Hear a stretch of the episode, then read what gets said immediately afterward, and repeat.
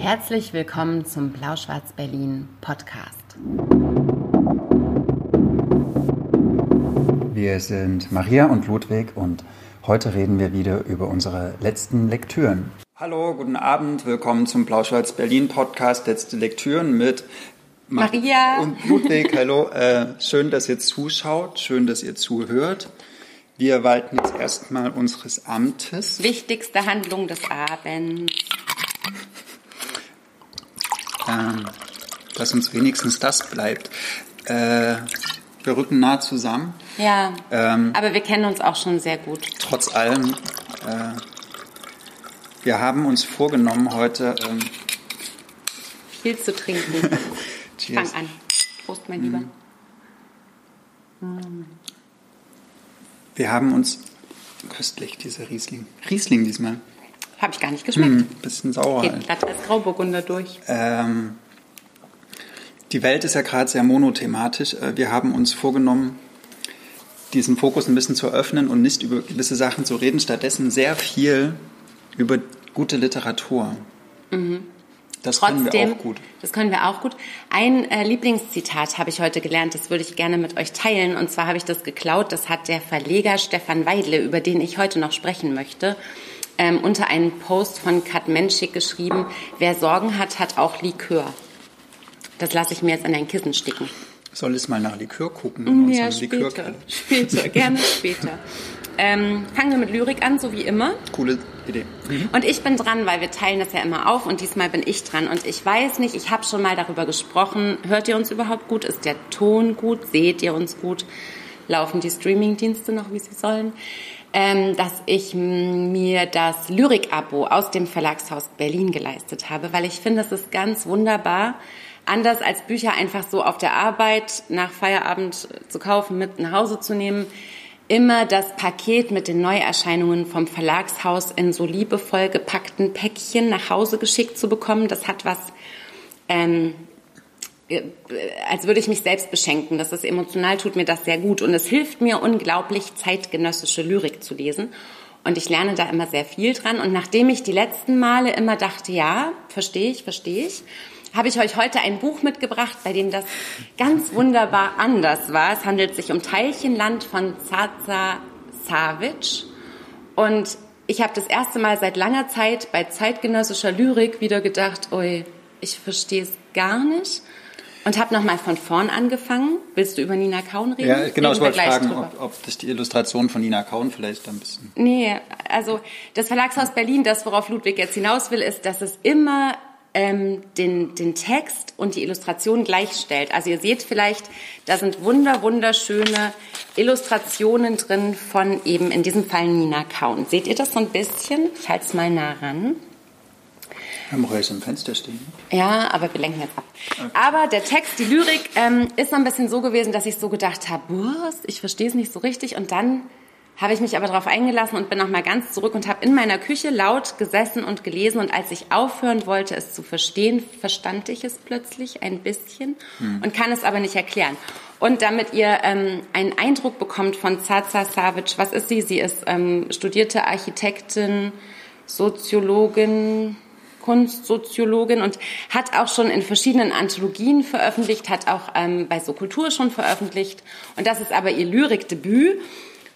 Und es hat schon sprachlich mich, als ich aufhören wollte, es zu verstehen, als ich diesen, diesen Zwang ablegte, irgendwie zu denken, was meint sie denn, was meint sie denn, da hat es mich plötzlich sprachlich so auf eine ganz berührende Art angefangen zu tragen. Es ist ähm, in, ich würde sagen, man kann das schon so Kapitel nennen. Dieses Buch ist in Kapitel unterteilt, die heißen Obris, Utopia, Tiello und Ilucia. Ich weiß nicht, ob ich das richtig ausgesprochen habe, aber Obris ist der Umriss. Und das ist quasi das erste Thema, was dem Buch vorangestellt ist. Und ich lese jetzt mal zwei Gedichte hintereinander weg. Erstens. Formst Karikaturen auf Machthaber als Verständiger der Künste, der sagt, was er sieht. Verlangst in mein Herz Ventile zu bauen, Gegenwart, um auf alles zu stimmen. Hast für immense Überladung gesorgt, in der Kammer der Mehrsamkeiten bin ich unter denen, die nicht Nebel suchen. und verschlingst meinen Atem, gebierst dich göttlich, erschlägst meine zarte Schläfe in Tauweiß, die ich mir stifte jede Stunde in allen Zonen. Zweitens. Holst den Besen aus der Ecke zum Aufschieben, zum Umkehren, drängst dich orchestral in meinen Namen. Dabei falsch gestickt, die Initialen stellen uns bloß von dort. Treibst die Säue gegen meinen Willen und steinigst mir die Zunge. Erinnerst die Erziehung an den Teufel. Uwirk verliere ich die Inhaltsangabe der Machthaber kannst mir die Stirn kühlen, das Fieber aus meinen Gelenken ziehen, nährst meine Sucht nach deiner Art, lässt mich die Tiere weiden, in einen reißenden Strom zwingen, soll Gewalt, Woja meine Unschuld beweisen, eine natürliche am besten, kannst es damit nicht aufnehmen. Und vielleicht wisst ihr ein bisschen, was ich meine, aber es ist ein unglaublich großartiges Buch, was es lohnt, dass man es oft und viel liest und vielleicht nicht sofort verstehen muss. Lyrik von jetzt. Zaza Savic mhm. Teilchenland. Mit Illustrationen von der großartigen Nina Kauen. Weißt du, wo ich Zaza das erste Mal bewusst wahrgenommen habe? Das war vor fünf, sechs Jahren, glaube ich. Ähm, da hat sie bei einer Geburtstagsfeier von einer sehr guten Freundin von uns ähm, Malina gelesen. So ein Auszug von aus. Bachmann. Genau. Und äh, Zaza hat ja viele Jahre in Wien gelebt. Mhm.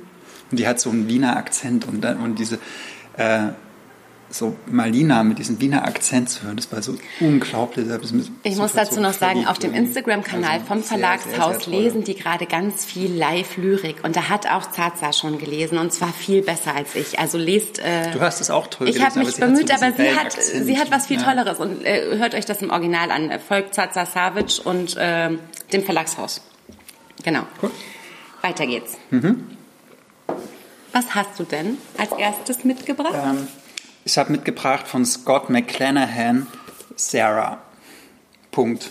In der Übersetzung von Achtung, Clemens J. Setz. Ja, dieser Clemens J. Setz, ähm, den wir auch für seine, äh, zum Beispiel für Indigo oder für Trost der runden Dinge oder für die Stunde zwischen Frau und Gitarre, für all diese großartigen Romane und Kurzgeschichten sehr lieben. Äh, er hat auch Sarah übersetzt. Das, das ist bei genau, ja, die war noch drin. Ist bei Ars Vivendi erschienen. Ich habe das ehrlich gesagt schon im Februar, Anfang Februar mhm. gelesen. Aber jetzt ähm, ist erst erschienen und jetzt genau, darfst du erst und drüber reden. Ich durfte, durfte noch nicht drüber reden und weil es noch nicht erschienen war, jetzt ist es erschienen und Leute, geht in die Buchhandlung und kauft euch dieses Buch ohne Mist. Ähm, worum geht's? Es geht um diese Sarah, in die der Protagonist, der Scott mit McClanahan heißt, einst verliebt war. Dann hat er irgendwann ihr Herz erobert. Ähm, sie haben eine Beziehung angefangen und dann waren sie auch zehn Jahre verheiratet.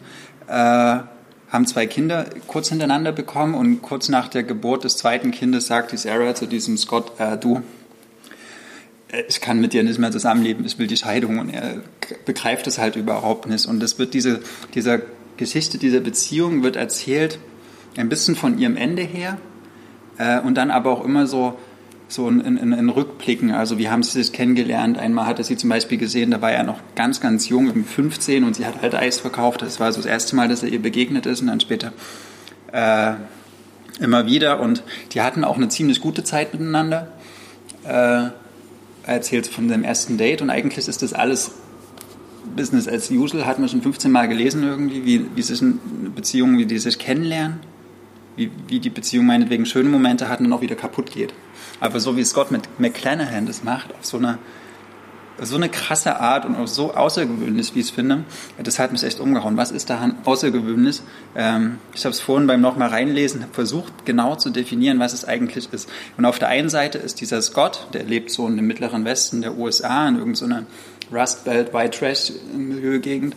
Ähm, der ist eigentlich ein total kaputter Typ. Der besäuft sich die ganze Zeit, der hat irgendwie äh, ernährt sich nur von Blödsinn, fährt mit einem Auto. Chicken Wings. Chicken Wings ist so eines seiner wichtigsten Nahrungsmittel, genau. Äh, er hat auch, glaube ich, nicht so richtigen Job. Äh, er ist Lehrer eigentlich, Ach, aber stimmt, tut ja, es nicht genau. so richtig. Also es ist echt ein krasser Loser, so wenn man so jetzt mal die, ähm, die soziologischen Hardfacts anlegt. Aber gleichzeitig ist, er, hat er irgendwie so eine Attitude wie so ein fünf-, sechsjähriger Junge, der total romantisch verträumt in die Welt guckt und auch romantisch auf seine Beziehung guckt und auch romantisch darauf guckt, wie man denn eigentlich so eine Beziehung führt. Denn er denkt ja zum Beispiel, hm, ah, da ist unsere Hochzeitsbibel, die wir zur Hochzeit geschenkt bekommen, zünd ich die mal an. Was ist daran so, romantisch? So, so Blödsinnsidee. Naja, wie halt ein sechsjähriger Junge so denkt, hm. okay, ich denke überhaupt nicht an die Folgen, okay. äh, sondern ich mache einfach mal und dann merkt er, oh, die Sarah ist jetzt ganz schön dolle sauer irgendwie, weil ich unsere Hochzeitsbibel angezündet habe. Äh, hm, wie kriege ich jetzt sie dazu, dass sie mich wieder lieb hat? Ne? Und dann hm. liest er ihr halt Gedichte vor oder tut irgendwas und sagt, wollen wir Sex haben? So, Motto, als ob das jetzt hilft. Oder einmal löscht er aus, das sehen alle Fotos, die die von den beiden Kindern haben. Und er dreht sie total durch und redet nicht mehr mit ihm und er versteht es irgendwie. Er sagt, es tut mir leid, aber ich habe es irgendwie nicht geblickt. So. Und, hm. und man hat irgendwie auch so eine kindliche Art, also ich hatte das so eine kindliche Art Mitleid mit ihm, weil er irgendwie auch so ein, ein bisschen so ein süßer Trottel ist irgendwie. Und dann aber auch macht er so ganz schlimme Sachen. Also der fährt halt betrunken Auto mit den, und vergisst, dass er die Kinder hinten drin hat, wo sie denkt, nee, das geht halt überhaupt nicht. Also es sind so Grenzüberschreitungen, die er aber auch wieder dann in so einer, ja, so, so versucht auf so eine romantische Art zu, zu rehabilitieren. Und diese, diese Mischung mhm. fand ich sehr außergewöhnlich und sehr, sehr charmant auch. Das hat mich sehr viel eingenommen. Du fandest es nicht so, ne? Du hast, darfst es auch verreißen, aber dann, äh, ja. Also das, ich, muss, ich muss unterscheiden, weil ich will das Buch nicht verreißen, weil was ich an dem Buch sehr interessant finde, es ist einer Julia gewidmet und am Ende, ähm, ich will nicht zu viel erzählen, aber ähm, am Ende handelt es davon, wie Sarah und Scott und Sarahs neuer Stimmt, ja. Partner, auf den er schon zeitlebens eigentlich eifersüchtig ist. Sie ist Krankenschwester, sie macht auch was wahnsinnig Vernünftiges. Und eben Scott und die Julia an einem Tisch sitzen. Julia ist seine neue Beziehung. Und das ist auch eine der Gründe, weshalb ich es sehr interessant finde, weil es ist ja ganz eindeutig, es ist ja sehr autobiografisch angelegt. Ja. Also es ist ja, es tut ja gar nicht so, als wäre es erfunden. Nee, ich glaube auch, die Sarah gibt es wirklich. Und alles, was mhm. er da drin beschreibt, glaube ich ihm mhm. sofort so. Ja. Und das glaube ich ihm auch. Und das ist was, was mich sehr für das Buch eingenommen hat, weil ich sowas sehr mag. Ich mag es eigentlich mehr, wenn Frauen es tun, aber ich kann es durchaus auch ertragen, siehe Espedal und so weiter, wenn Männer es tun. Ähm, was, was ich trotzdem so ein bisschen schwierig fand, also ich finde, dieses Buch hat den völlig falschen Titel. Es dürfte nicht Sarah heißen, es müsste Scott heißen weil ich eben finde, hm. es geht in dem, was er schreibt, nicht um Sarah und es hm. geht leider auch nicht um Liebe, weil das natürlich überhaupt keine Liebe ist, weil du hast gerade die Szene erzählt, er hat die Kinder im Auto vergessen, dann wird er von der Polizei angehalten, kommt davon, obwohl er besoffen Auto gefahren ist, weiß jetzt wieder, dass er die Kinder hinten drin hat und kippt erstmal eine hm. Runde Gin. Und also dieser ganze Typ ist, ist mir so also ich war wirklich, ich musste mich zum ersten Mal seit langer Zeit wieder wirklich zwingen, weiterzulesen. Es ist auch nicht sehr dick, hat so 200 Seiten, weil ich angewidert von dem Typen war und von dem, was er für Liebe hält. Und ich hätte ihn mhm. am liebsten geschüttelt und genommen und den ganzen Tag mit seinem Kopf irgendwo reingesteckt und gesagt, das ist keine Liebe, was mhm. du da behauptest. Aber weil er so in dieser vielleicht auch kindlichen Überzeugung ist, dass das romantisch ist und, und, und Liebe ist, was er da behauptet, die, weil er glaubt das ja leider wirklich. Und das, ähm, aber, aber es ist also unterm Strich eine der, der nervigsten Lektüren gewesen der letzten, ich weiß nicht, äh, fünf Monate. Mhm. So. Und ich, ich frage mich, ich habe mich dann auch wirklich gefragt, okay, was ist daran jetzt wirklich gute Literatur? Ist das ausreichend, also es wird auch, also ich habe dann auch versucht, die Übersetzung zu wertschätzen, was schwierig war, weil ich natürlich das Original nicht kannte. Aber äh, also ich, ich bin da leider nicht so richtig auf die Schliche gekommen. Mhm. Also ich, ich habe nicht so richtig rausfiltern können, vielleicht weil ich auch wirklich dem gegenüber schon schwierig eingestellt war, aber ich habe wirklich Mühe gehabt, rauszufinden, was ist daran jetzt gute Literatur, wenn er erzählt. Mhm. Also es wird auch echt viel, also ich habe nicht so viele Probleme mit Fäkalgeschichten normalerweise, aber in diesem Buch war es mir ein Tick zu viel. Was er über sein erstes Date erzählt. Was er über sein erstes Date erzählt, wie er sich... Aber da geht auch Sarah mit, die findet es genauso lustig. Irgendwie. Ja. Das ist auch so ein bisschen so dieser, dieser wirklich dieser mittlere Westen White Trash Humor irgendwie oder so alles diese ganze Lebenswelt des White Trash. Der hat so eine relativ große Abhandlung über den über Walmart, weil er mal eine mhm. Zeit lang auf dem Walmart Parkplatz lebt, nachdem er von bei Sarah rausgeflogen ist. Ähm, und, und es ist aber, finde ich, und da, das ist wirklich der Reiz dran, äh, einerseits hast du halt diese, die, die, diese, diese wirklich schlimmste, schlimmste Unterschichten Popkulturebene, irgendwie, wo es nur um, um Fernsehen gucken und Chicken Wings essen geht. Aber auf der anderen Seite gibt es halt die Pressung mit so romantischen Motiven und sowas und, und so einer, und so einer melancholischen, äh, nihilistischen Haltung der Welt gegenüber, die dem Ganzen so eine Ernsthaftigkeit für, verleiht, die dieses, dieses Umfeld gar nicht hat, weil der eigentlich nur Blödsinn macht und irgendwie auch nicht, nichts Weihevolles in, seiner, in seinen ganzen Gesten ist. Aber da, die Art und Weise, wie er das beschreibt, erhebt das auf einmal auf so eine Aber er ist kein White Trash. Also nicht nur durch seinen mhm. Job als Lehrer und manchmal ja. redet er mit seinem Freund dann auch über, über Literaten mhm. und der ist nicht ungebildet. Nee, sonst könnte man, glaube ich, auch. aber so ein bisschen. Ja, aber so. sonst könnte man diese ganze romantische Ebene gar nicht so aufrufen, glaube ich, mhm. wenn er die nicht als, als Autor könnte. So, ne? Mhm. Aber es hat immer, also er ist halt auch ein Melancholiker irgendwie und das habe ich sehr gemocht. Kann man vielleicht, vielleicht sagen, dass du das Buch so toll fandst, dass du ähm, dem hast Taten folgen lassen oder äh, nicht? Wollen wir, wollen wir so. sagen, dass du Clemens äh, JZ eingeladen hast, das ja. hier zu lesen? Ja, wenn er kommt. Also, hm. falls er kommt am 3. Juni. ich überlege, geplant. ob ich ihm dann noch in die Augen gucken kann. Also, ich habe selten nach einem ja. Buch gedacht, oh Gott. Ey, ich verkaufe das im Stapel hier. Ja. Ich finde das echt genial. Also, ich finde es wird auch im Stapel gekauft. Ich ja. bin nur wirklich, also, ich möchte, ich möchte eine, ähm, eine leichte narzisstische Triggerwarnung aussprechen. Es ist totaler Narzissmus, ja, das muss man aushalten. So. Hm. Es ist, er, er verwechselt Narzissmus mit Liebe. Er denkt, es ist Liebe, aber eigentlich will er nur die ganze Zeit gestreichelt werden. Und das, hm. Liebe ist leider ein bisschen mehr als das. Ähm, nee, nicht leider oder auch. Äh, genau, gute Überleitung. Ich war nämlich nach diesem Buch so genervt von dem Thema Liebe, dass ich wirklich gedacht habe, was mache ich jetzt? Und Halleluja! Komm mal raus. Liv Strömquist hat mich gerettet. Und ich muss kurz noch was gucken, weil Sie ist aus dem Schwedischen übersetzt worden von, das ist total wichtig, Katharina Erben. Und im Avant Verlag ist jetzt ihr vierte Ursprung der Liebe, Comic, Ursprung der Welt. Uh, every, I'm Every Woman. Hm, dann ist der vierte. Der vierte Comicband von der großartigen schwedischen äh, Künstlerin, feministischen Ikone, Godmother of äh, feministischer Graphic Novel Liv Strömquist erschienen. Und das Buch hat mich wie, wenn man Ingwer isst, nachdem man Sushi hatte, es hat mich so neutralisiert, es hm. hat mich wieder klar gemacht. es war großartig, das genau nach Scott McClanahan zu lesen. Liv Strömquist geht nämlich der Frage nach, ähm, sie beginnt mit Leonardo DiCaprio und seinen ganzen äh, Bikini-Model-Freundinnen, die, äh, ich kann sie gar nicht leider beim Namen. Giselle Bündchen. Ja, und Tony Garn. Und ich kenne die leider alle gar nicht. Aber wenn man die Bilder sieht, dann erinnert man sich so ein bisschen.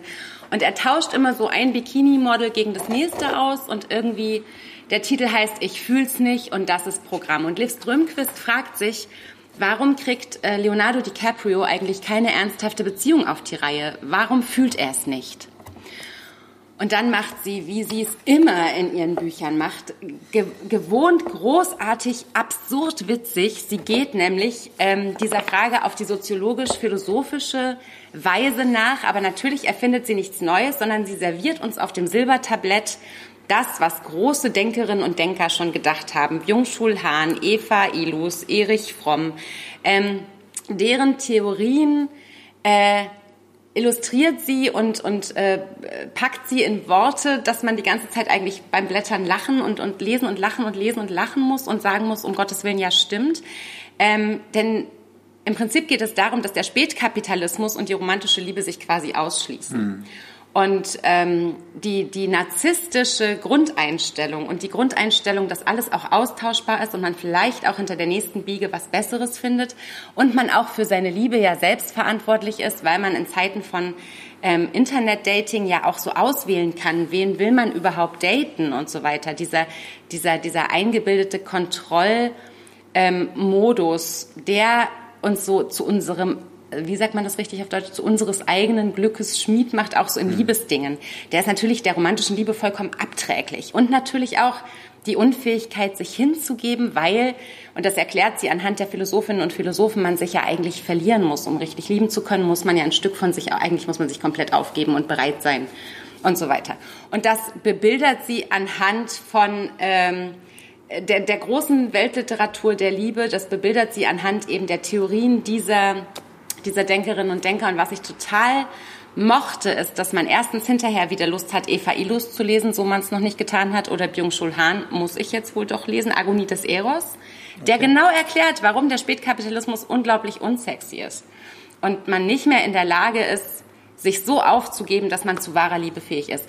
Und sie geht natürlich auch bis hinter zu den alten Griechen und so weiter. Und was ich noch kurz abschließend sagen will, also der Ursprung der Welt, in dem sie quasi ähm, alle Tabus, die jemals um Vulva und Menstruation und, und weibliches Begehren und Geschlecht gelegen haben, abzieht wie so ein Pflaster, ja.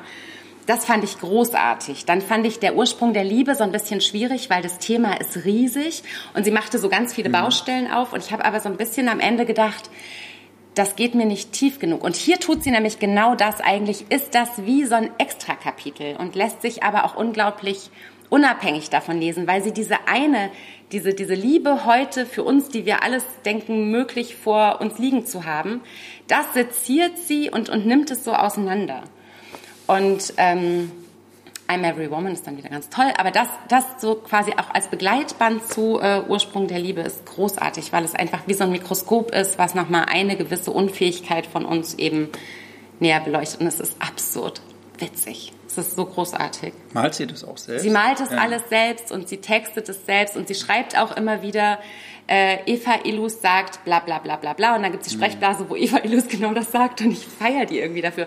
Und es ist toll gezeichnet, also alles so schwarz-weiße, ich weiß gar nicht, wie man das nennt, es hat auch so ganz unterschiedliche Stile und es ist irre kurzweilig und man hat hinterher wirklich das Gefühl auf fortgesetzte Lektüre eben durch diese Philosophinnen und äh, Philosophen. Und die griechische Mythologie äh, haut sie auch noch rein und die Buddenbrocks haut sie auch noch rein. Also alles, alles ist so unglaublich komprimiert und klug und witzig und äh, sehr wahr. Und ich habe hinterher gedacht, hätte Scott McClanahan Liv Strömquist gelesen, hätte er ein verflixt nochmal ein anderes Buch geschrieben. Ja, also Liv Strömquist. Ich finde die alle großartig, aber das finde ich neben der Ursprung der Welt wirklich wieder am großartigsten. Aber hast du danach noch Lust oder hast du danach das Gefühl gehabt, dass du noch so an die romantische Liebe glaubst? Danach habe ich wieder das Gefühl ja. gehabt, weil sie auch trotz aller feministischen Ansätze ähm, sehr interessant mit der Frage umgeht, was hat sich im Zuge der Gleichberechtigung auch in Liebesdingen einfach verändert. Und ähm, das müsst ihr euch aber selbst mhm. erlesen, weil das ist zu viel, als dass ich es euch jetzt erzählen könnte. Und sie macht das so viel besser als ich. Liv Strömquist, ich fühl's nicht. Avant Verlag, auch ein sehr guter äh, Comic- und Graphic-Novel-Verlag, muss man an der Stelle mal sagen. Die machen so queere Comics und so. Die machen alle möglichen mhm. Comics und die machen, die entdecken irgendwie tolle, tolle Zeichnerinnen und Zeichner auch. Nun du. Ich will, dass wir mhm. heute mindestens jede drei schaffen, weißt du, strengel ein bisschen. Mhm. Ich fand der Eva Illus, wenn man dieses Warum Liebe wehtut gelesen hat, das entzaubert das so ein bisschen. Und da denkt man so, okay, Liebe in, die, die, die, die, die sezierte so sehr soziologisch, hm. dass man zum Schluss eigentlich denkt, da ist nichts mehr übrig vom Frosch, den man seziert hat. So, Aber das also, Coole ist, dass Liv Strömquist Eva Illus quasi zitiert und der Frosch immer noch wahnsinnig unter der Decke bleibt, okay, aber so ein bisschen umrandet wird. Hm. Also man kriegt so ein Gefühl, ja. Gefühl für den Frosch. Das, äh, ja. Illus hat so end, end romantisiert. Ja, aber die ist auch unglaublich technisch. Ja, genau. Und, und wenn sie das, das, aber malt, ist es halt unglaublich ja, witzig. Das, vielleicht ist das die bessere Illusion. Ja. ja. Wahrscheinlich. Ähm, okay, ich mache weiter. Ähm, ich mit, bin mit einem Melancholiker eingestiegen und jetzt geht's richtig. Also. Das ist ja auch so dein Spezialgebiet, oder? Es Möchtest wird, du noch mehr Wein? Dazu, ja, unbedingt. Warte. Ja, hm. Schlöckchen. Hm. Unbedingt. Mhm. Und zwar, ich habe, glaube ich, in der Januar-Ausgabe von unserem Podcast schon mal ein Buch von diesem Autor vorgestellt.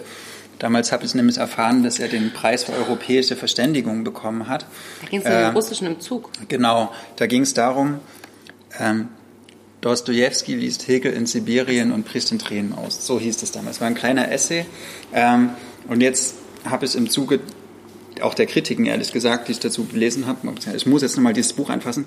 Ähm, Laszlo F. Fildelny, Lob der Melancholie, rätselhafte Botschaften, übersetzt von Arkus Doma, erschienen bei Mattes und Seitz. Ähm, und ich habe das deswegen jetzt nochmal angefangen, oder wieder angefangen, weil ich hatte es schon dreimal versucht. Lob der Melancholie ja, jetzt. Genau, ich habe das letztes Jahr im Dezember oder im November schon mal versucht und dann habe ich es im Januar nochmal versucht und es kam immer über die ersten drei Seiten des hinaus. Drei? Drei, vier, ja, weil ich immer, ich habe das abends, dann spätabends angefangen und da, da liegt halt so ein Mann irgendwie auf der Erde und fühlt sich so irgendwie, denkt über die Schwerkraft nach und fühlt mit seinen Fingern die Schwerkraft und dass er jetzt so an diesen Erdklumpen rangezogen wird und ist so, boah, langweilig irgendwie. Ich finde das Genau. Süß. Ja, irgendwie, später habe ich auch begriffen, warum er das macht, aber also der Einstieg fiel mir erstmal schwer. Okay. So, und dann, äh, diesmal habe ich es aber geschafft, über diese ersten, über diesen Prolog irgendwie hinauszukommen. Und dann erklärt er kurz äh, ein bisschen die Kulturgeschichte der Melancholie, also sprich, wie die in der Antike wahrgenommen wurde, im Barock, in der Renaissance, in der Aufklärung und auch heute. Ähm, und erzählt, dass so praktisch jedes Zeitalter seine eigene Melancholie hat. Ähm, oder auch sein eigenes Verständnis von Melancholie, die immer sowas ist, naja, wie das, das, das einerseits ist es ein Blick auf die Welt, der irgendwas sucht, was, was nicht ganz begreifbar ist, nicht ganz logisch ist, was irgendwie hinter den nur rein mit Logik zugänglichen Dingen steht. Also auch irgendwie ein Antagonismus zu dem, was wir heute als so eine Zweckrationalität betrachten irgendwie. Also wir können uns alles erklären, wir können uns alles kaufen, wir können uns alles über die Wissenschaft, über, mhm. auch über die Rhetorik bis zum letzten Grund deuten und erklären. So. Und die Melancholie ist irgendwas, eine Art von Weltverständnis, was auf was hinweist, was in das Unerklärliche ist. Deswegen koppelt er das auch mit dem Mythos zum Beispiel. Ziemlich spannend. Ähm, aber er koppelt es auch mit dem Unbewussten, mit Freud und sowas. Der macht er, also gerade in diesem, in diesem Einstieg, ich habe das mal so skizziert, äh,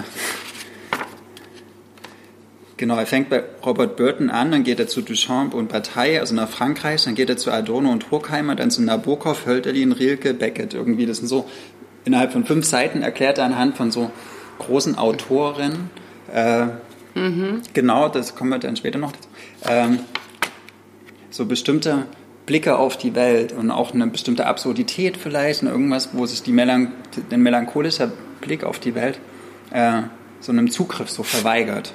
Genau, das ist das eine und das andere ist halt, wie die Melancholiker dann auch da, äh, wahrgenommen werden, als, als Kranke oder als Irre oder manchmal auch als Depressive. Ähm, genau, das macht er so als Einstieg, erklärt er erstmal so ein bisschen die Melancholie und dann, richtig genial, erklärt er anhand so von so wie so kunstgeschichtlichen Essays äh, dieses Prinzip und steigt zum Beispiel ein. Den ersten fand ich eigentlich so mit am besten. Ähm, da erklärt er anhand dieses Bildes von Dürer, was sehr, sehr bekannt ist, die Melancholia 1. Ich dachte, der äh, Hase. Den finde ich äh, auch sehr melancholisch. Genau, das hier, das ist so, so ein Kupferstich aus dem 15, 16. Jahrhundert. Und da kann man alles halt ja, es ist, wir müssen jetzt nicht über, so viel über Kunstgeschichte reden. Auf jeden Fall, auf diesem Bild kann man ganz viel erkennen und da liegt aber auch so ein Steinwürfel drin, den man halt überhaupt nicht erklären kann. Es ist ein Steinwürfel, der sich jeglicher, bis heute jeglicher Erklärung entzieht. Mhm. Ähm, und, und anhand dieses Steinwürfels erklärt er. Brutalistischer Betonwürfel. Ja, irgendwie und so eine Art Prisma und man weiß die, die Form nicht so richtig. Und, äh, und anhand dieses Würfels erklärt er die Melancholie und macht dann so einen Brückenschlag zu Stanley Kubrick 2001 im Weltraum. Äh, das fängt ja auch an, da liegt, da steht so ein schwarzer Stein. Quader irgendwie in so einer Affenwelt und man weiß nicht, wie haben die Affen dieses Ding produziert. Es passt überhaupt nicht zusammen und das ist die Melancholie. Irgendwas, was da ist, auch relativ sichtbar, präsent, ohne dass wir es unbedingt erklären können. Und das äh, erklärte auch in dieser ähm, Peter Klaus Feldkapelle von, nee, Bruder Klaus Feldkapelle von Peter Zumthor, das ist so eine ganz abgefahrene Kirche, äh, und macht das anhand so verschiedener Essays. Und ich bin eigentlich nicht so ein Kunstgeschichte-Freak, so, mhm. also ich äh, beschäftige mich normalerweise eher weniger mit sowas, aber hier habe ich gedacht, dass er mir dadurch, dass er einzelne Kunst, künstlerische Artefakte so ein bisschen deutet, äh, den Blick hinweist auf was, was vielleicht wie so eine Art Schule des Sehens ist, sowas, was, ähm, was mich genauer hingucken lässt und was mich aber auch vielleicht ein bisschen genauer überlegen lässt und was mir auch so eine mh, so, so, eine, so was Entschleunigendes hat, so was irgendwie ist, okay, ich, ich nehme mir jetzt mal die Zeit, ein bisschen länger über was nachzudenken, was ich was es meinem logischen Begreifen entzieht. So, das ist also so, ja, auch halt nicht irgendwie ein durchgetakteter ähm, Ablauf des Tages und irgendwie alles muss irgendwie effektiv sein, sondern so auch so ein Träumen, Sinnieren, ein ähm, Zurückstellen, auch ein Flanieren irgendwie, also auch ein Flanieren innerhalb, nicht unbedingt in der Stadt, aber innerhalb der Kunstgeschichte oder innerhalb der europäischen Kulturgeschichte. Also er hüpft auch vom... Kommen Gedichte vor? Äh, ja, genau. Er, er, er, erklärt zum Beispiel äh, italienische Renaissance-Malerei und zitiert dann polnische Dichter aus dem 19. Jahrhundert und so weiter. Und deswegen hat er, glaube ich, auch diesen Preis bekommen, weil das sehr, sehr europäisch ist, sein Denken. Mhm. Ähm, und er ruft da wirklich, also auch sehr prominente Beispiele auf, auch so, also Melancholia 1 von Dürer ist super prominent und auch diese Kapelle wurde schon tausendmal irgendwie in allen möglichen Essays behandelt. Ähm, und es fand es, mich hat es wach gemacht. Mich hat es wach gemacht und mich hat es auch irgendwie ein bisschen wieder verzaubert. Ne? Also wo ähm, äh, wo mich manchmal so, so Lektüren, also gerade so bei Essays eher so, so ein Wissen geben und so eine Klarheit schaffen, hat das eher mich so zum Staunen gebracht. Und das fand ich ziemlich cool. Und ein was finde ich aber total doof an dem Buch. Eins. ähm, dass Laszlo Földelny im Jahr, also das ist, glaube ich, original, ich weiß gar nicht, jetzt 2015 oder so auf, auf Ungarisch erschienen, äh, ein Buch über die Melancholie und über die europäische Geistesgeschichte schreibt und es äh, schafft, keine einzige Frau zu zitieren oder keine einzige Frau, keine einzige Künstlerin, ähm, keine einzige Architektin, keine einzige Musikerin. Es ist ein rein männliches Buch und also ich habe auch zum Beispiel, was ich auch total vermisst habe, ist Bartleby, weil der auch ein ganz, ganz großer, mhm. also der, hier dieses äh, von Melville, das ist, finde ich, einer der besten Texte über Melancholie ever, das habe ich vermisst, aber äh, Kennst du das weibliche ja, Melancholikerin? Na, ich dachte gerade an François Saint-Jean. Mhm. So Bonjour Tristesse ist ja, also wenn, ist das vielleicht hier schon jenseits von Melancholie, aber ich finde. Virginia Woolf, auf jeden Fall eine ganz, ganz große. Ich finde auch zum Beispiel Björk ist eine ganz große ja. Melancholikerin. Ich habe Else Lasker Schüler Ne? Man hätte. Man hätte was finden Amy können. Amy Winehouse auch. Die hat auch was super melancholisches. Die, die weist auch auf irgendwas, was den Zugriff Ich meine, das hat die vielleicht nicht. Das kann, das kann an seiner Generation liegen, aber die anderen hätte er zumindest ähm, sich überlegen müssen. Und es sind auch nicht die einzigen. Aber es ist halt ein männlicher Blick auf ein männliches Virginia Thema. Woolf und Else Leisker Schüler hätte er machen können. Hätte er machen Also ähm, mir ist noch aus dem gleichen Haus, also das ist ja bei Mattes und Seitz erschienen, ne? mir ist noch, äh, er hat es in meinem Bücherregal noch, ähm, Sema Kaygusus, Schwarze Galle, das ist eine türkische Autorin, die auch in den 70er Jahren geboren wurde. Äh, da geht es auch ganz viel um Melancholie. Hätte er auch zitieren können. Hm. Kannte er vielleicht aber auch nicht. Kannte er vielleicht nicht. Was ist euch, wenn diejenigen, die jetzt zuhören, ne? wenn ihr weibliche Melancholikerinnen kennt, Architektinnen, Musikerinnen, Autorinnen, ähm, Lyrikerinnen, schreibt es mal drunter. Mich würde das wirklich interessieren. Äh, wen Laszlo Feldelny, der wirklich ein geniales Buch geschrieben hat, Eine aber Liste halt auf dem weiblichen Auge komplett Frauen. blind ist, ähm, was er vergessen hat. Weil vielleicht, das ist ja schon der zweite Band, der hat schon mal in den mhm. 98er Jahren ein Buch über melancholischen Fleiß, schreibt er noch einen dritten Band, würde mich sehr interessieren, über so eine ähm, bisschen ausgeglichenere Perspektive auf dieses Thema. Aber vielleicht ist ihm das auch einfach nicht wichtig, leider. Was ihn sehr halt, unsympathisch ja, macht. Ja, genau, und das will ich nicht. Das will das nicht, dass, er nicht dass er unsympathisch ist, weil der wirklich brillant schreibt. Also rettet Laszlo Földelnys äh, Prestige in, in Ludwigs Augen und schreibt weibliche Melancholikerinnen hin. Bei Architektinnen finde ich es am schwersten zu sehen. Aber bildende Künstlerinnen könnte man finden, zumindest. Fotografinnen. Vielleicht hier Hilma af Klint.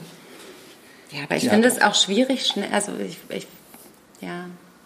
Es ist halt auch ein Begriff, den man jetzt nicht mal so sagt, okay, Melancholie ist das und das und dann hat man das so, ne? Genau, wie zum Beispiel wie, ziemlich komplex. Wie, wie Depression oder wie jetzt wenn, wegen Angststörung oder so, weil Melancholie mhm. eigentlich nochmal auf einer philosophisch anderen Ebene changiert. Aber gerade dann ist es eigentlich echt fahrlässig, Frauen zu vergessen oder nicht zu erwähnen. Vielleicht voll. ist er ja auch. Ähm, Ein Material wäre ja genug da.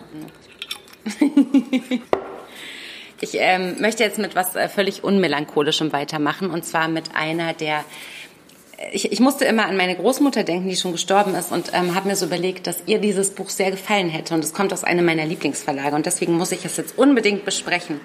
Es heißt äh, Hintergrund für Liebe und ist von Helen Wolf und ist jetzt gerade im Weidle Verlag erschienen. Ich habe ja Stefan Weidle vorhin schon zitiert. Es ist einer der ersten Verleger, die ich persönlich kennengelernt habe, jemand, ähm, den, den ich einfach sehr schätze, zusammen mit seiner Frau sind die mir irgendwie sehr, die sind mir einfach sehr lieb und ich gucke immer genau, was die machen. Und die haben jetzt so ein Buch gemacht, die Illustration, ihr äh, erkennt es vielleicht vorne drauf, äh, die, die Cover-Illustration kommt von Kat Menschik, unserer liebsten Haus- und Hof-Illustratorin. Und Hintergrund für Liebe von Helen Wolf ist so ein, mein, meiner Großmutter hätte das gefallen, es ist ein liebes Buch. Es ist ein schönes ich will fast reizendes Novellchen sagen. Da sind wir schon auf einem sehr gefährlichen Niveau, aber trotzdem. Reizend ist sehr gefährlich. Reizend ist sehr gefährlich. Ähm, ich erzähle ganz kurz, worum es geht. Und zwar ist das Buch, 19, also spielt 1932, 33 eine junge Frau, die, soweit ich mich richtig erinnere, es kam einiges sehr Deprimierendes hinterher, deswegen mag das getrübt sein, ähm, namenlos bleibt, ähm, fährt mit ihrem ich würde es Liebhaber nennen, aber im Buch ist es nur das Du. Sie redet ihn immer mit Du an, mit einem, also sie ist jung und unerfahren und, und wirklich relativ frisch auch im Leben und, und, und, und vielleicht ein bisschen naiv und unbedarft, aber große Lust auf das, was da vor ihr liegt, fährt mit ihrem älteren Liebhaber mit dem Auto für eine Art langen, langen Sommerurlaub mit dem älteren Mann von München über die Schweiz nach Südfrankreich. Ähm, er ist Verleger, sie arbeiten irgendwie zusammen, sie sind verliebt, er ist so ein sehr gestandener Mann. Ich habe so wirklich so, ich hatte, ich hatte schon so Wirtschaftswunder-Assoziationen, ne? so mit, mit Zigar Zigarre im Mund und haufenweise Frauen um ihn rum und so, ach Kindchen, ne, so. Also nicht, nicht unbedingt der totale Sympath, aber trotzdem ist es irgendwie rührend, wie sie sich freut auf diesen gemeinsamen Sommer und wie sie irgendwie wirklich verliebt ist, also wirklich verliebt und sich freut auf die Zeit, die da vor ihnen liegt in einer fremden Umgebung. Und sie will, das betont sie schon, sie beobachtet im Auto die Landschaft um sich rum und sie sehnt sich mit ihm, der auch so ein, also im, im, im Vortext steht, also im Klappentext steht ein Ladies Man und Bon Vivant. Und das ist es, mhm. glaube ich, halt leider auch. Ich finde wenig bessere Worte, also sehr dandyhaft und so weiter. Und sie freut sich so ein bisschen auf das einfache Leben, auf Zeit mit ihm. Sie wünscht sich, dass sie äh, zusammen in einem Häuschen irgendwo in der Einöde ganz einfach leben und einfach miteinander sind, weil sie verliebt ist in ihn. Und das ist rührend zu lesen. Und es geht natürlich schief, wie ihr euch denken könnt. Diese ganze Novelle hat bloß ungefähr 100 Seiten.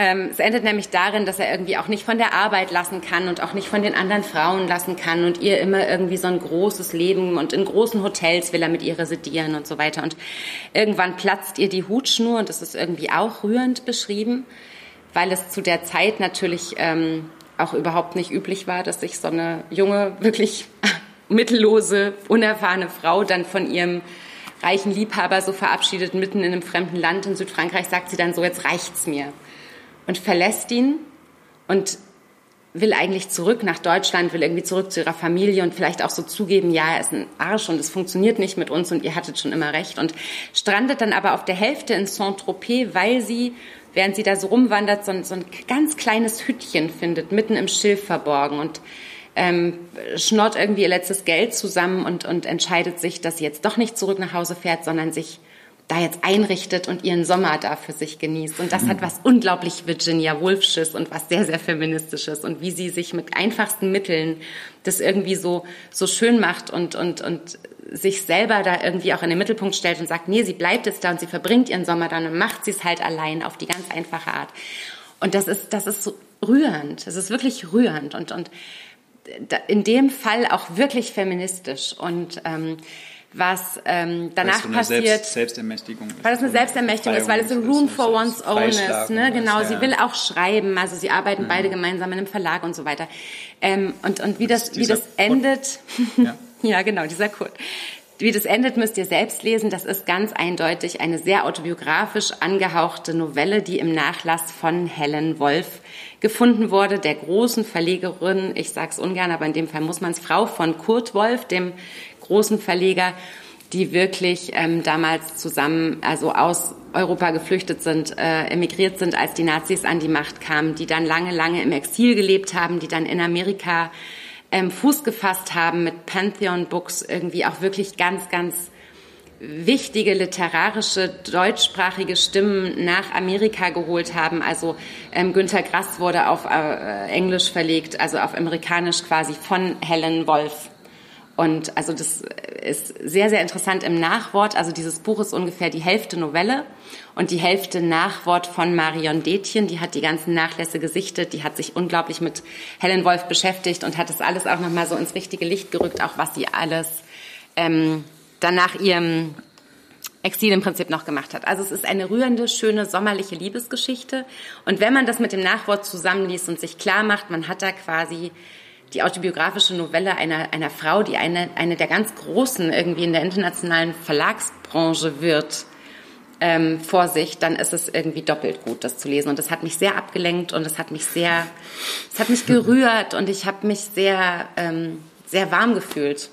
Und wenn ihr so ein Buch wollt, was euch mal so rauszwitscht, jetzt wird es auch Sommer, dann lest mal ähm, Helen Wolf Hintergrund für Liebe im Weidle Verlag. Aber in der Novelle spielt diese ganze Verlagsgründung jetzt noch nicht so eine Rolle. Nee, das ist tatsächlich, also es ist wirklich, wirklich, sie hat hinterher, diese, das sollte verbrannt werden. Sie wollte auch nie, also sie wollte kurz im Exil, als sie dringend Geld brauchten. Der Kurt Wolf Verlag ist schon in, in äh, Zeiten, bevor die Nazis an die Macht kamen, kurz vor der Pleite gestanden, weil Kurt Wolf auch groß und europäisch gedacht hat, weil er einen internationalen Kunstverlag noch auf die Beine stellen wollte mit Sitz in Florenz. Das war den Nazis natürlich ein Dorn im Auge. Also die haben mhm. auch ne, alle Tucholsky und so weiter, die sind langsam abgesprungen, weil es woanders größere Vorschüsse gab. Und da wollte Helen Wolf diese Geschichte an Ulstein und ich glaube an Pieper damals verkaufen und die haben dann aber, ha nee, spielt in Frankreich, können wir leider gerade nicht machen, das ist eine ungünstige Zeit für sowas.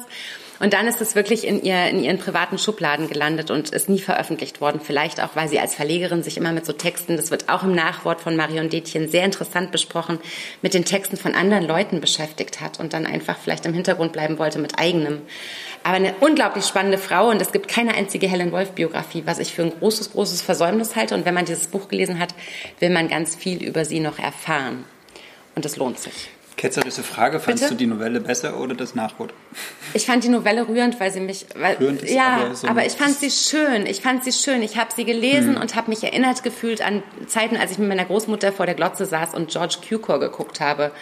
Oder so, so, so, so große Rührend klingt doch so ein bisschen süßlich. Aber es war ne? schön. Also ja, es ist okay. auch schön. Und, und es hat, ich habe Virginia Woolf nicht ohne Grund wirklich angebracht, weil ich habe diesen Room for One's Own hm. wirklich vor mir gesehen. Und das ist für ihre Verhältnisse, und natürlich ist es, wenn du dir heute aus dieser ganzen krass feministischen Sicht, die wir zum Glück haben, ne, anguckst, wie eine junge Frau in den Anfang der 30er Jahre mit einem älteren Typen, der ihr einfach in allem überlegen ist, im Auto quer durch äh, also äh, Westeuropa mhm. fährt dann ist es, kann es ja nur rührend sein, ne, mit dem Glauben, den sie an die große Liebe da hat und so, so weiter. ganz viele so, so Filmbilder eher so aus den oh. 50ern im Kopf, so einem Cabrio und irgendwie so schwarz Aber dafür ist sie dann zu clever. Genau. Und dass sie, ihn, dass sie ihn sitzen lässt und dass sie eben ihren Weg auch findet und lest euch durch, wie es zu Ende geht. Das ist wirklich, das lohnt sich sehr. Helen Wolf ich finde es total spannend, dass man eine, also wie du das gerade beschrieben hast, so einerseits holt es einen so raus oder mhm. katapultiert einen in so eine Sommergeschichte, vielleicht auch irgendwie sowas wie Schloss Kripsholm oder ja, irgend sowas. Guter, ne? guter Vergleich. Also auch, auch. sowas ja, um man auch einfach ja. ab und zu mal braucht, ne? So, ähm, Schloss Gripsholm ja, ist auch ein großes Vorbild in Liebesdingen. Und, und äh, fuck auf irgendwie Gegenwart und sowas. Mhm. Und dann einfach mal, ne? Und andererseits aber dieser Link zu einer zu einer Geschichte von oder zu einer Biografie von zwei Menschen, die VerlegerInnen oder einen Verlag gegründet haben, mhm. was ich unglaublich spannend finde, wie man so auf diese verrückte Idee kommen kann mhm. und auch so diese, diesen, diesen Ehrgeiz entwickelt, einen Verlag zu gründen. Also ich liebe es, Verlagsgeschichten zu lesen. Und das ist auch so spannend, so weil sein Name ist irgendwie, es gibt einen Wikipedia-Eintrag für ihn zum Beispiel auf Deutsch, aber nicht für sie, obwohl sie 20 Jahre nach seinem Tod, noch 20 Jahre ähm, diese, diese Helen und Kurt Wolf Books ähm, im, im amerikanischen Englisch rausgegeben hat, die sie kuratiert hat. Also Umberto Eco, alles, also ganz viele europäische hm. Schriftstellerinnen und Schriftsteller hat sie überhaupt dem amerikanischen Markt quasi so auf dem Silbertablett serviert, hat die Texte gelesen, hat die, hat die Manuskripte beurteilt, hat dafür gesorgt, dass die verlegt werden. Die war echt eine Nummer und es gibt nichts über die. Und das hilft natürlich unglaublich. Und natürlich auch die Überlegung, was wäre aus der für eine coole Sau geworden, wenn die mhm. heute leben würde, ne? wenn die Liv Strömquist lesen könnte, wenn die sich gekannt hätten. Würde sie heute einen Verlag du? gründen? Würde sie vielleicht den Verlag gründen? Würde mhm. heute Helen Wolf äh, Stiftung genannt und nicht Insta Kurt Wolf Stiftung. Wenn Instagram äh, absolut. Und deswegen meine ich auch rührend, weil das natürlich auch in der, die war damals noch irre jung und es war einfach eine irre andere Zeit. Und in diesem Kontext ist es halt irgendwie gemeint mit dem rührend, aber nicht abwertend im Sinne hm, von, nee, es, ist, es ist, sage ich jetzt nur nochmal, vielleicht für euch ist es nicht, es ist, es ist irgendwie rührend und schön, aber es ist nicht hm. kitschig und naiv. Also es ist irgendwie so anders. So. Mhm. Was kannst du dem jetzt entgegensetzen? Weil das ist ja eigentlich wirklich, musst du eigentlich wieder was ganz melancholischem Hartem kommen. Ähm, ja. also also leicht wird es nicht. Aber das hast du wahrscheinlich Nein, auch nicht erwartet. Nein, Aber ich werde das auf jeden Fall auch noch lesen. Ich habe da voll Bock drauf. Kannst du jetzt mitnehmen, ich bin fertig. Ist, ähm, Und das Indie Book Day am Samstag, egal wo ihr hingeht und egal welche Bücher, ne? Indie Books. Genau. Haben wir ja heute ähm, schon gehabt. Da kann ich vielleicht gleich weitermachen, Alle. weil das ist ein guter Link, ja. weil bis jetzt, also alle Bücher, die wir bis jetzt besprochen haben, inklusive dem, was jetzt kommt, äh, sind Bücher aus unabhängigen Verlagen. Und am Samstag ist der Indie Book Day, ähm, den viele von euch wahrscheinlich schon kennen, die uns zuschauen, die, die das noch nicht kennen. Die Grundidee war eigentlich, dass man in eine Buchhandlung geht, dort ein Buch aus einem unabhängigen Verlag kauft und sich mhm. damit irgendwie ähm, fotografieren lässt. Oder nur das Buch fotografiert. Oder genau, und, und dann den, dieses Foto auf den sozialen Medien mit dem Hashtag IndieBookDay teilt. Ähm, mhm. Das ist ja aktuell ein bisschen schwierig. Aber ich finde, man kann den Indie-Book Day trotzdem zelebrieren. Gerade jetzt. Äh, indem man vielleicht entweder sich jetzt noch schnell ein Buch nach Hause bestellt oder irgendwie sich eins besorgt aus einem unabhängigen Verlag. Oder aus den und, Regalen zieht, ihr genau, habt ja auch oder, da. Oder ihr stellt euch mal für, vor euer Regal mit den ungelesenen Büchern, was wir ja irgendwie alle haben, äh, und äh, zieht eins raus und, und nutzt diesen Tag vielleicht trotzdem nochmal, um die Aufmerksamkeit auf die Publikation von unabhängigen äh, Verlagen zu lenken, weil die haben das gerade nötiger denn je. Die haben das dritte Jahr in Folge Struggle äh, mhm. nach der KNV-Pleite, nach der VG-Wortausschüttungsänderung, nach ähm, der Auslistung bei Libria. Es gibt sehr viele Gründe, warum unabhängige Verlage es gerade nicht so leicht haben. Und wir könnten nicht über diese Bücher reden, über die wir gerade gesprochen haben, ja. äh, wenn es unabhängige Verlage nicht geben würde. Wir können nicht über die fantastische Liv Strömquist reden und über ihren Ansatz, wie sie äh, Liebe in Zeiten des Bitkapitalismus auf eine comichafte, geniale Art und Weise erklärt, mhm. äh, wenn es unabhängige Verlage nicht geben würde. Wir könnten nicht im Lob der Melancholie schwelgen. Mhm. So, ähm, und deswegen, also wir hätten eigentlich auch ein ziemlich großes Festival jetzt am Samstag geplant, wo wir ja. seit vielen, vielen Wochen dran gearbeitet haben. Es wird nicht stattfinden und es, äh, also hört ihr unser Herz brechen. Das, Knack. das ist wirklich bitter ist für uns, weil wir wissen, wir, was es bedeutet. Und seit 2013 ist es echt unser liebster Feiertag im ganzen Jahr. Aber jetzt ist es einfach auch, es ist was, was immer auch in den, also was immer auch virtuell und digital funktioniert hat, was ihr von überall aus machen könnt. Ihr müsst euch dafür nicht in Gefahr bringen und andere dafür nicht in Gefahr bringen. Ihr könnt euch und das Buch überall posten. Wichtig ist, dass es unabhängig ist und bitte überlegt euch das, also es gibt diese Buchmarktseite, wer gehört zu wem, da kann man den Verlag eingeben und wenn es der Verlag eines großen anderen Verlages ist, wie zum Beispiel Pieper zu Ulstein gehört oder so, dann steht das da. Und wenn ihr Avant da eingebt, dann wird da nur Avant stehen und deswegen ist es unabhängig. Ihr könnt ins Impressum der Verlage gucken und genau gucken, wem die gehören. Ihr könnt uns Nachrichten schreiben und wir sagen euch, ob der Indie ist oder nicht. Das äh, gibt unsere Erfahrung her, das können wir mittlerweile. Also da ist es wirklich wichtig, so ein Auge zu haben auf die Unabhängigen. Das heißt, Lest euch das durch. Geht auf die Seite www.indiebookday.de von Mayrisch. Die haben es nämlich erfunden 2013, haben es vom Record Store Day oder vom mhm. Record Day, Record mhm. Store, Record Store Day ähm, quasi übernommen. Und, und da steht auch genau, welche Kriterien ein Verlag haben muss, damit er als unabhängig gilt. Und wichtig ist Hashtag Indie In der Kurt-Wolf-Stiftung, also die mhm. Die von Helen, Helen Wolfsmann, genau, die Helen, Stiftung. Helen Wolfsmann hat, äh, hat ja diesen Verlag gegründet und nach, und nach dessen Namen dann diese Stiftung benannt wurde und die setzen sich auch sehr für die Interessen der äh, alle Verlage, die in der Kurt-Wolf-Stiftung sind, sind unabhängig und auch alle mhm. im Freundeskreis der Kurt-Wolf-Stiftung sind unabhängig. Also wenn ihr auf Kurt-Wolf-Stiftung geht, alles, was da steht, ähm, ist per se cool. Ja.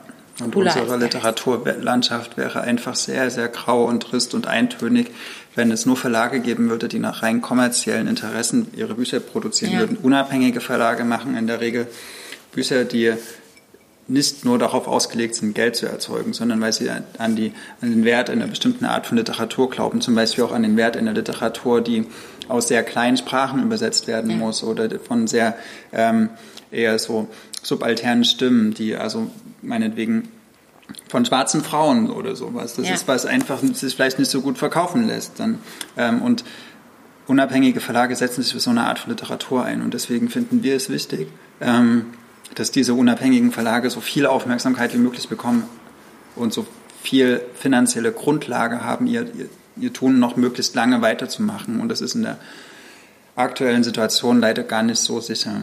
Auch wenn Monika Krütters, äh, ich preise sie, äh, sich sehr dafür einsetzt, unsere Kulturstaatsministerin mit dem Verlagspreis und so. Es gibt Instrumente, aber es könnte jetzt Stunden Ja, ja, wir müssen aufhören, wenn du noch über dieses äh, Buch redest. Genau, also Indie Book Day, Samstag, es ist scheißegal, genau. wo ihr seid. Postet ein Indie Book und äh, nehmt den Hashtag Indie Book Day und, und sucht was in euren Regalen raus. Verlage brauchen auch einfach Aufmerksamkeit, auch für die Backlist. Backlist ist auch mega wichtig. Hm. Aber das führt jetzt zu weit. Bitte erzähl genau. über das Buch. Ich äh, darf jetzt über ein Buch aus einem unabhängigen Verlag reden, was gar keine Backlist ist, sondern im Gegenteil ein Debüt. Ähm, und zwar Marina Frank, Ewig her und gar nicht wahr, im Wagenbach Verlag erschienen. Ein unabhängigen Verlag, den es schon seit 40 Jahren ungefähr gibt. Also Mindestens. Der sehr, sehr, sehr, sehr tolle Sachen macht, auch immer wieder sehr interessante deutschsprachige Debüts. Marina Frank ist, glaube ich, ich muss ja immer, ich vergleiche mhm. mit mir. Sie ist ein Jahr jünger als ich. Total äh, wesentlich. Sie ist Schauspielerin im Goki-Theater unter anderem. So. Mhm. In Köln hat sie gespielt. Sie hat schon den Hörspielpreis der Kriegsblinden gewonnen. Also sie ist keine ganz, keine ganz unbekannte. Entschuldigung. Wichtiger Preis. Ja, habe ich noch nie von gehört. Preis. Nee, doch, echt. Krass. Doch. Den Hörspielpreis der Kriegsblinden. Der ist super wichtig. Das ist der gehört. wichtigste Hörspielpreis eigentlich. Entschuldigung. Okay. Also ich lerne auch immer noch dazu. Das darf man nicht. Ähm, genau. Ewig her und gar nicht wahr ist ihr erster Roman. Ähm, worum es da? Es geht um eine, also erzählt wird er aus einer Perspektive von einer Frau, die jetzt so 2018, 19 in Berlin lebt, irgendwie einen drei, vierjährigen Sohn hat. Sie war mal als hat mal Kunst studiert, bildende Kunst, war kurz nach ihrem Studium auch mal sehr berühmt. Also sie hat auch mal eine Ausstellung, hat ein bisschen verkauft und sowas, war irgendwie so, der Anfang der Karriere war sehr gut, aber dann ist er wieder schnell abgeflacht. Irgendwann hat sie einen Typ kennengelernt, der hat sich von dem, also ist mit dem zusammengekommen, sie hat es von dem schwängern lassen und nach der Geburt des Kindes ähm, ist die Beziehung eher so abgekühlt. Also die sind noch zusammen, aber eher nur noch als Eltern und mhm. nicht so richtig als Paar. Leben sie noch zusammen? Ja, äh, aber sie fühlt sich eigentlich in so einer relativ typischen, ähm, angepassten Berlin-urbanen Mutterrolle irgendwie. Also der Verantwortung dem Kind gegenüber sagt sie halt, okay, ich passe mich jetzt an und ich breche nicht aus, obwohl sie eigentlich ausbrechen will. So. Das ist so die Erzählerin ähm, oder die, die Haupt... Die, genau, die Ich-Erzählerin, die Hauptfigur. Ähm, und sie macht in dieser in diesem Roman was, was was mich sehr an andere Romane auch erinnert hat, nämlich sie, sie äh, rekapituliert ihre eigene Geschichte und die Geschichte ihrer Familie. Und die ist relativ interessant, weil die ähm, Hauptfigur, die kommt aus Moldawien. Mhm. Oder ihre Eltern sind aus Moldawien in den 90er Jahren nach Deutschland gekommen. Ähm, sofort an den Gogolz Verlag denken. Genau, und Moldawien ist ein Land, was ähm, mal zu Rumänien gehörte, dann mal zur Sowjetunion, also was äh, im Laufe des 20. Jahrhunderts relativ oft äh, so zwischen den Ländern hin und her geschoben wurde. Das ist auch, mhm. also es war nie irgendwie auch so ein, ein Staat, sondern immer mal so in Regionen zerteilt und es gibt ganz, ganz viele verschiedene Ethnien in diesem Land und ähm, sie hat Vorfahren, die, also so jüdische Vorfahren, die dann auch, was ich interessant fand, in den Anfang der 40er Jahre irgendwie ähm, evakuiert wurden, um sie vor den Nazis irgendwie zu schützen. Dann wurden sie nach Usbekistan evakuiert und auch in einer Art Viehtransport. Also die sind im Endeffekt mhm. in diese Waggons eingestiegen und wussten nicht so richtig, da fahren wir jetzt doch ins KZ oder fahren wir jetzt mhm. irgendwie in die Sicherheit.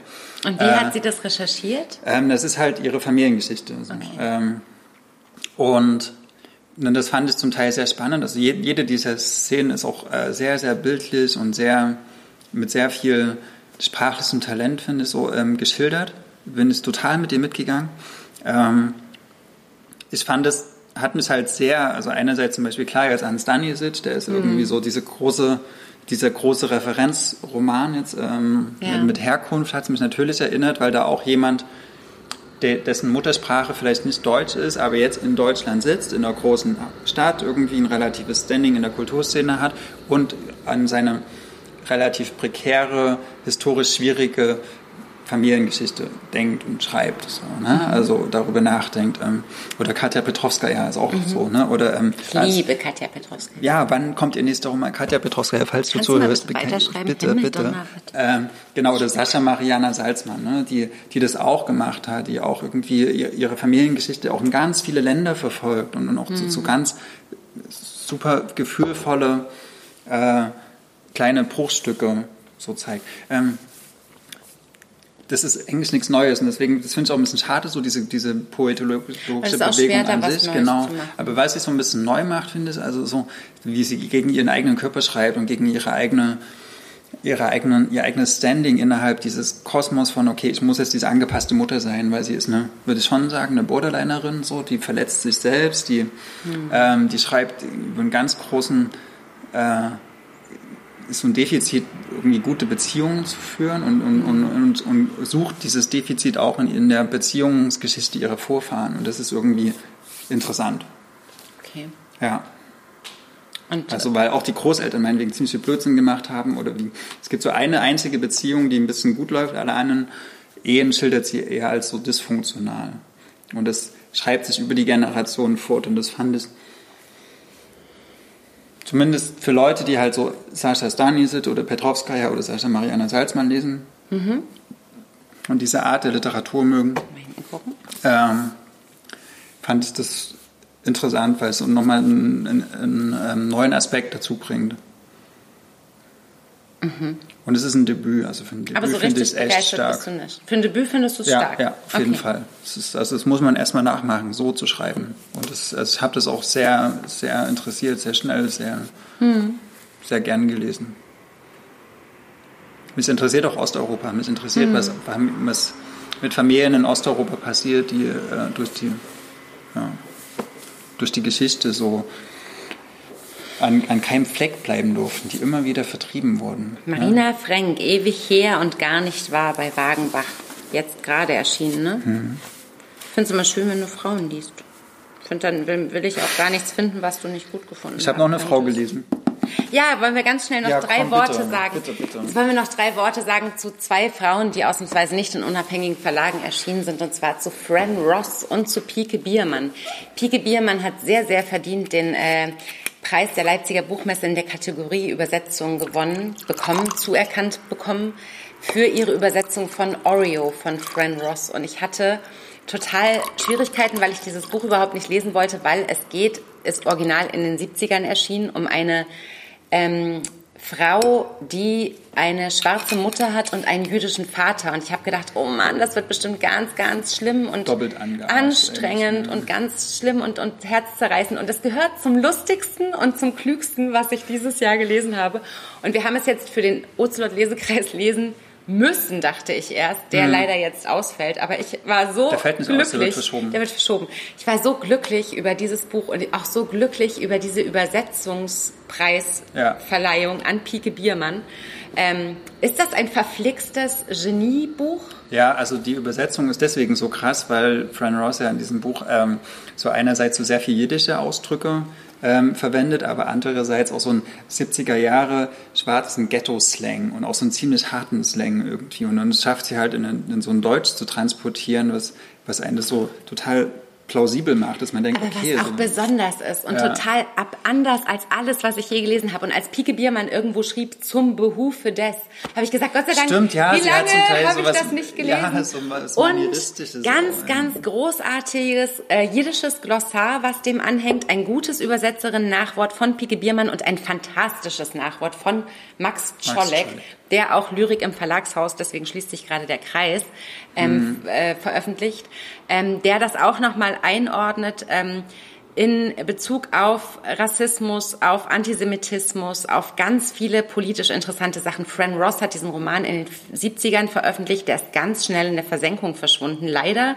obwohl der also wirklich, ich habe dieses Wort, das zuletzt bei Clemens Setz, glaube ich, benutzt, blitzgescheit. Fran Ross ist blitzgescheit und es ist also so sprühend lustig und lebensklug. Es handelt eben von dieser jungen Frau, die in Philadelphia auf der Suche nach ihrem Vater eigentlich noch ein Mädchen, macht sie sich auf den Weg nach New mhm. York und auch im Nachwort erklärt Max Czolek oder, nee, ja. Quatsch, Fran Ross selbst schreibt im, im, im Ende nochmal die Theseus-Sage auf für die ganzen Stimmt, Idioten. Ja, ist, lest vorher nochmal die, die Theseus-Sage. Müsst ihr nicht. Ja. Also naja, aber es, es, hätte es, glaube ich, gut gefunden, wenn es vorher das dann hätten, ja. Äh, sorry, aber die Theseus-Sage ist auch nochmal am Ende von Liv Strömquists Ich fühl's nicht. Also Theseus verfolgt euch, aber man, man checkt das, finde ich, super, super gut, weil sie auch nochmal so geschrieben hat, hier, falls ihr es nicht mhm. verstanden habt, das und das sind die Figuren und sie sind dieser und dieser Figur aus der Theseus-Sage entsprechend. Und es geht eben um, Oreo und im Anfang, ich muss ganz kurz, haben wir noch diese eine halbe Minute? Eine, genau. Eine, genau.